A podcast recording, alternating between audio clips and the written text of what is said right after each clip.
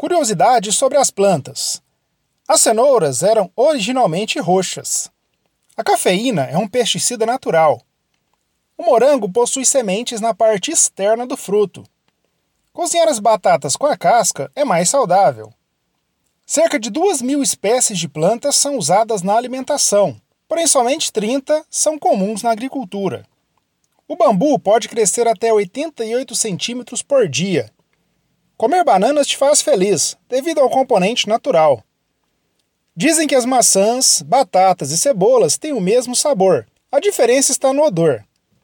O cheiro de grama fresca cortada é um anti-estresse. Uma árvore contém 99% de células mortas.